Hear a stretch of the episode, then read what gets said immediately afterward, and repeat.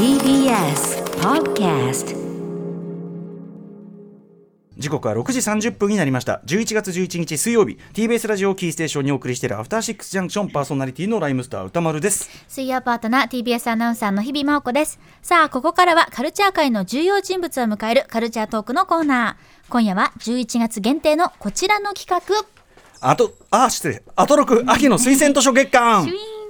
ねキュイーンっていうのが入りましたけど、えー去年に引き続き毎日、えー誰かが次々とおすすめのはの本の話をしにやってくる、まあいい意味でねまあ本当に、まあ、たまりすったねもう読み切れるかみたいな風にね宿題たっぷり。でもね、今月、えー今年からはですね、ちょっとルールを改定しまして、一人一冊スタイル、もちろんその一冊にまつわる他の作品とかね、そういうのは全然いいんですけど、基本的には一冊に焦点を絞って、まあ、ご紹介いただくということで、だいぶ整理されたんじゃないかなというね、えー感じでございます。えーということで、今夜の推薦人はこの方です。もしもし。もしもし。はい。こんばんは、和田彩香です。はい、和田彩香さん。はい、あやちょさん、どうもご無沙汰でございます。はい。本日はお電話のご出演ということで、はい。お元気ですか？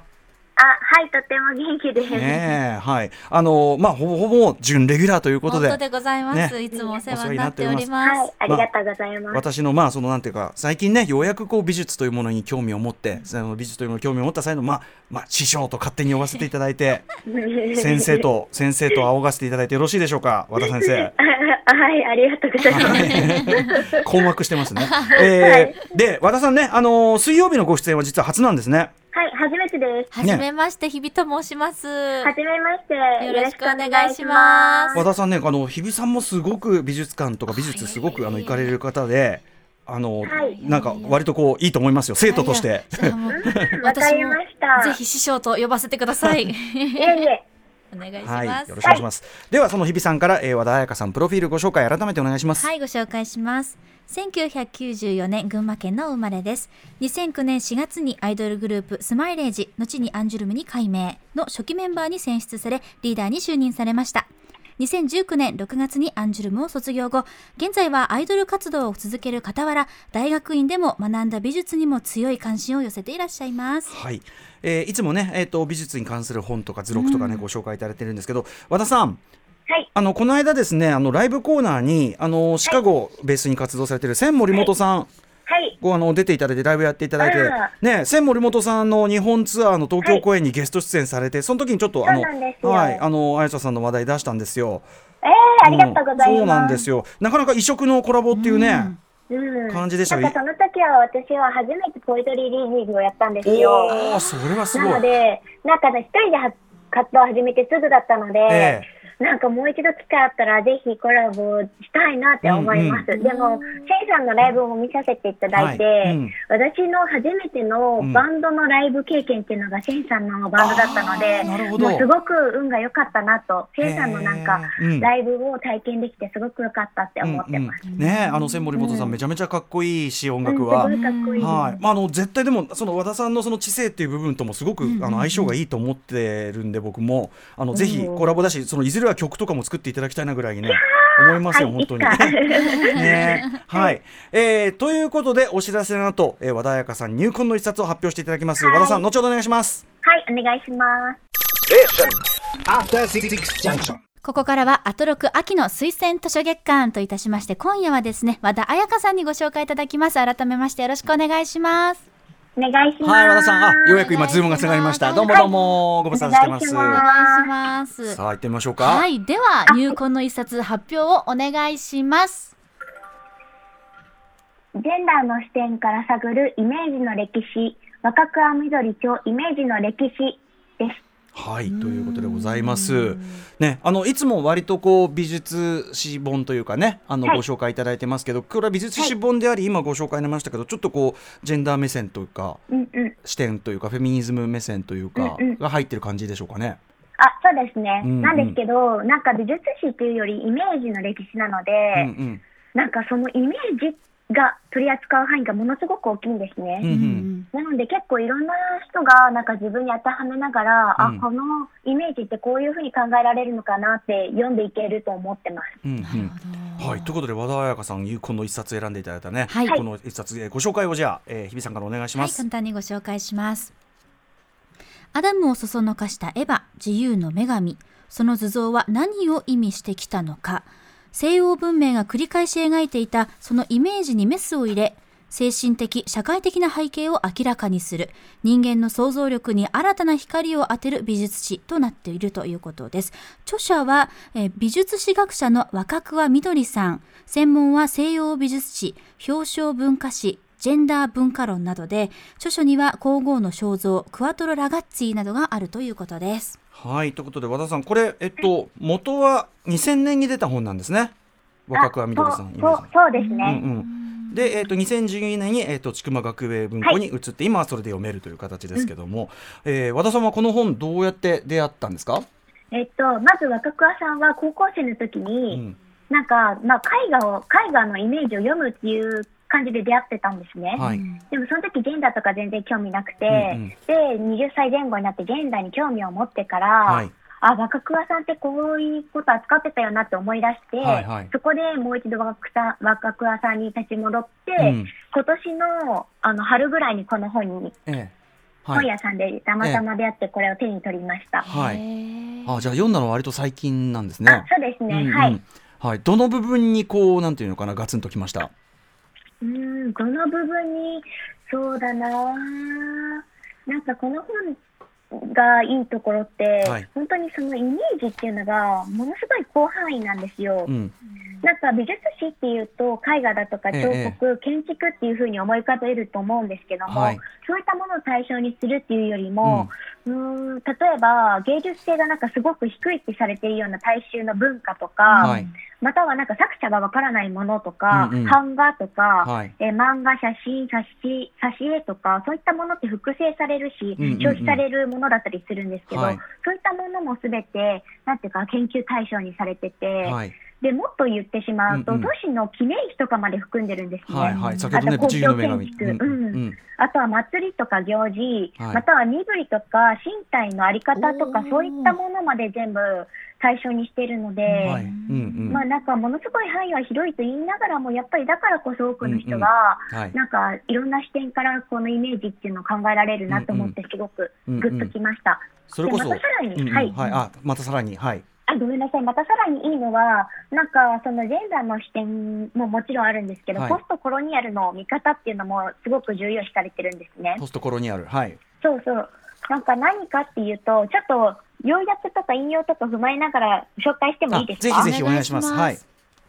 なんていうかな、わかりやすいので言うと、はい。ポストコロニアル的な見方っていうのは13ページの序にあるんですけど、はいなんかそれは人間の歴史全体をどういう見方で見るのかっていう歴史観の変化、または人間の社会をどのように見るかという社会科学や哲学の変化を基本にしているっていうので、はい。で分かりやすい例だと、ホメロスの物語に出てくる世界地図ではギリシャが中心であり、うんうんうん。その西の果てに人魚の住む国があるんですよ。はい。で、そこっていうのは、かっこ終焉と果て、かっこ閉じ。うんうんでは、すべてが、ここ、かっこ中心、かっこ閉じ、と違っており、うんすべてが怪異である。で、怪物とは周辺の象徴なのである。うんうん世界の周辺には自分たちとは違う異様な人間や半人半獣の怪物が充満しているっていう風になってて、うんうんうん。なんかこれってすごく今にも通じるなって思うんですね。なるほど。自分たちが住んでいるその社会とか歴史観っていうものの考え方がどんなものであり、はい。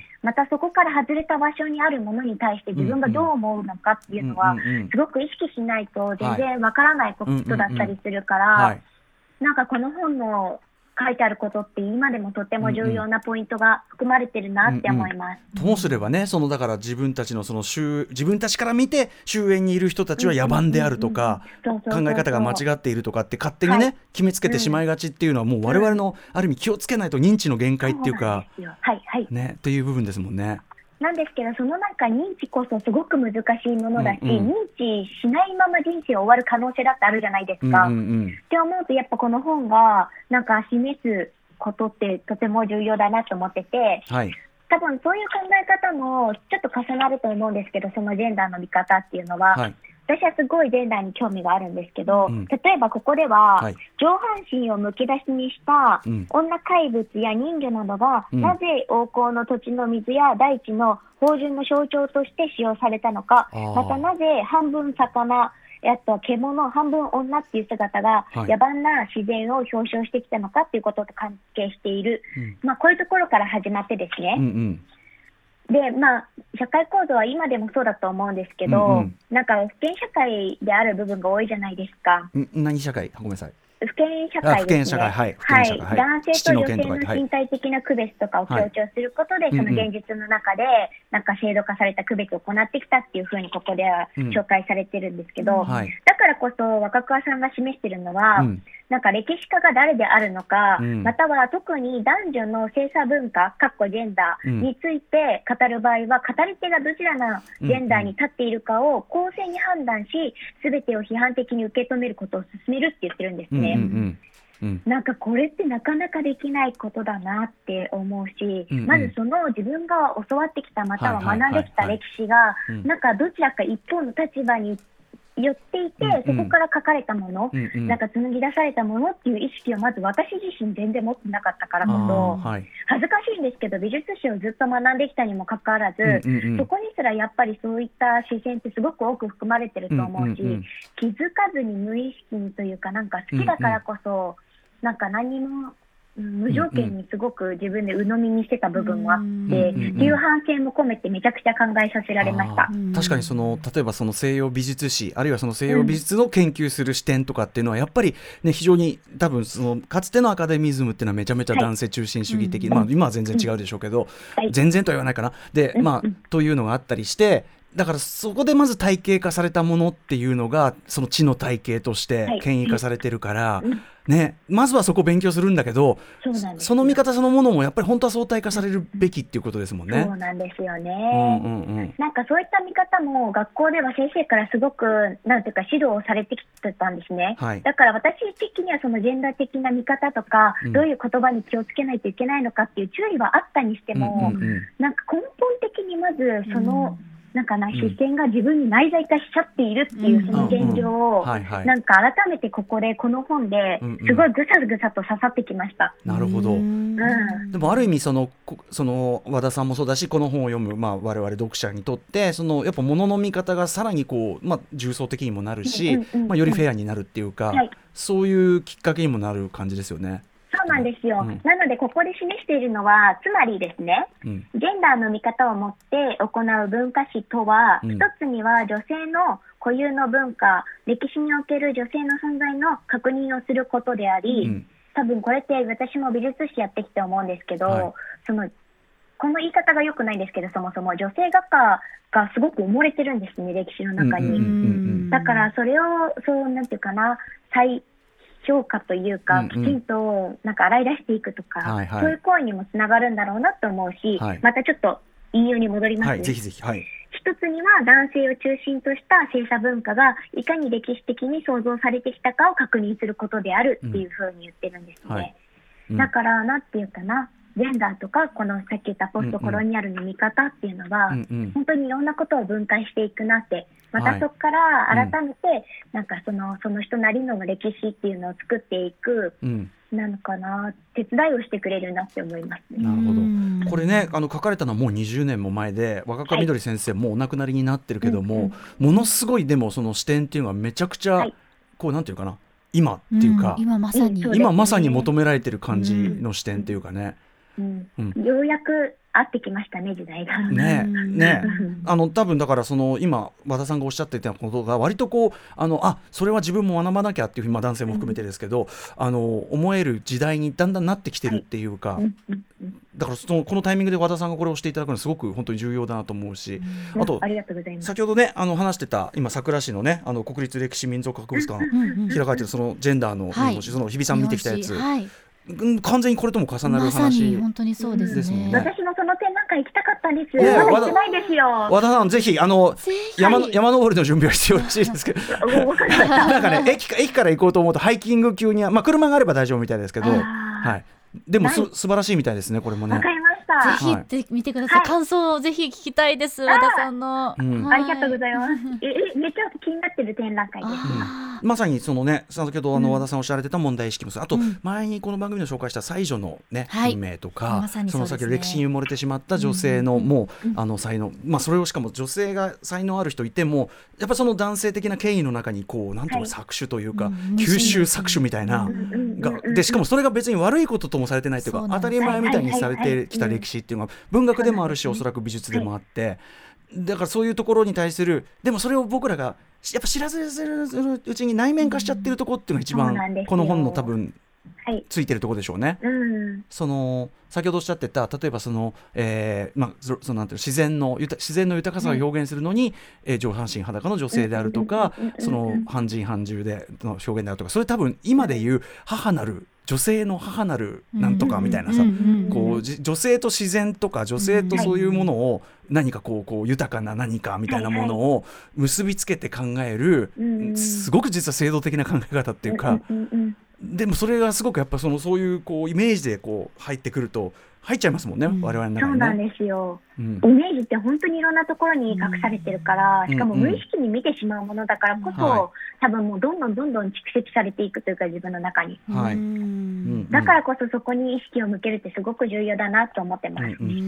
で面白いのは、うん。はい。あごめんなさい。はい。なんかもう皆さん知っている自由の女神とか、うんうん。アメリカにある、それね、はい、うん、そういうのも取り扱ってるんですよ。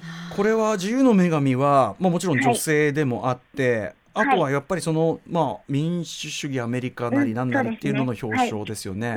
うん、自由とか、うんうん、うんそれをがなぜあの形というか、はい、なぜそれをもち、えっと、ひ表彰するのに女性が用いられるのかとあか、考えたことなかった。ううん。んそうなんですうんよ。うん。でも、よくよく考えてみると、はい。何かそういった、えっと、擬人化する時の概念ってあるじゃないですか。はいえええ真実とか美とえか、うんうん自由とかそういったものって私美術の歴史の中でものすごい女性の姿として見てきたんです、今まで、うん。うん、はいはいはい。でもそれに全く疑問を持ったことが今までなくて、うんうんうん。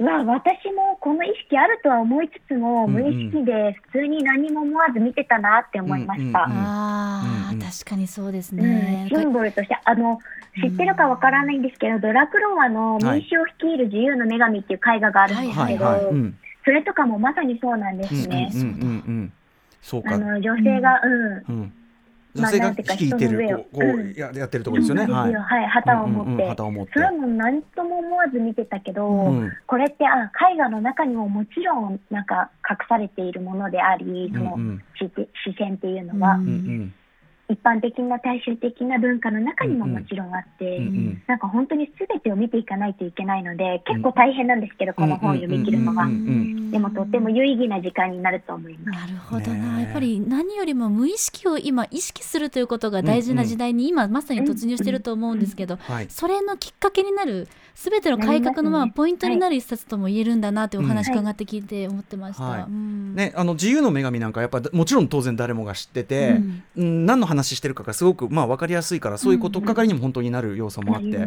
はい、素晴らしいと思いますこれお勧めされるのはい。はい。さすが。すごい。なんかそれに出会う和田さんのこうなんか引きというか運命をちょっと感じました。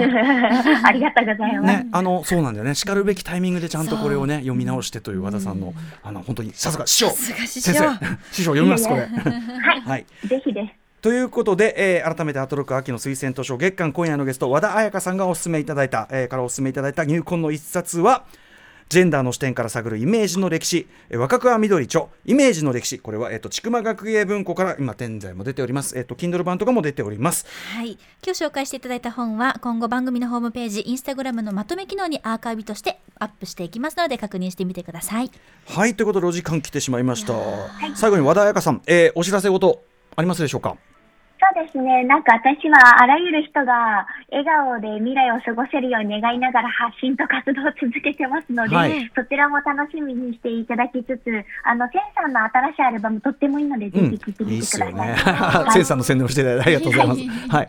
まあ、和田さんの動向を知りたければ、まあ、SNS ホームページ。はい、そそうですね。等のチェックって感じですかね？はい、ツイッター、インスタグラムです。うん。はいお願いします。はい。ということで、和田さん、またあの、お話伺うの、またね、師匠ですから、定期的に、ぜひ定期的に伺っていかないといけないんで、これは。はい。よろしくお願いします。ありがとうございました。はい。え、今日の推薦には和田彩香さんでした。ありがとうございました。またよろしくお願いしあます。りがとうございました。ありがとうございました失礼します。失礼します。明日のこの時間は女優の三村理恵さんに紹介していただきます Station. After Six Junction.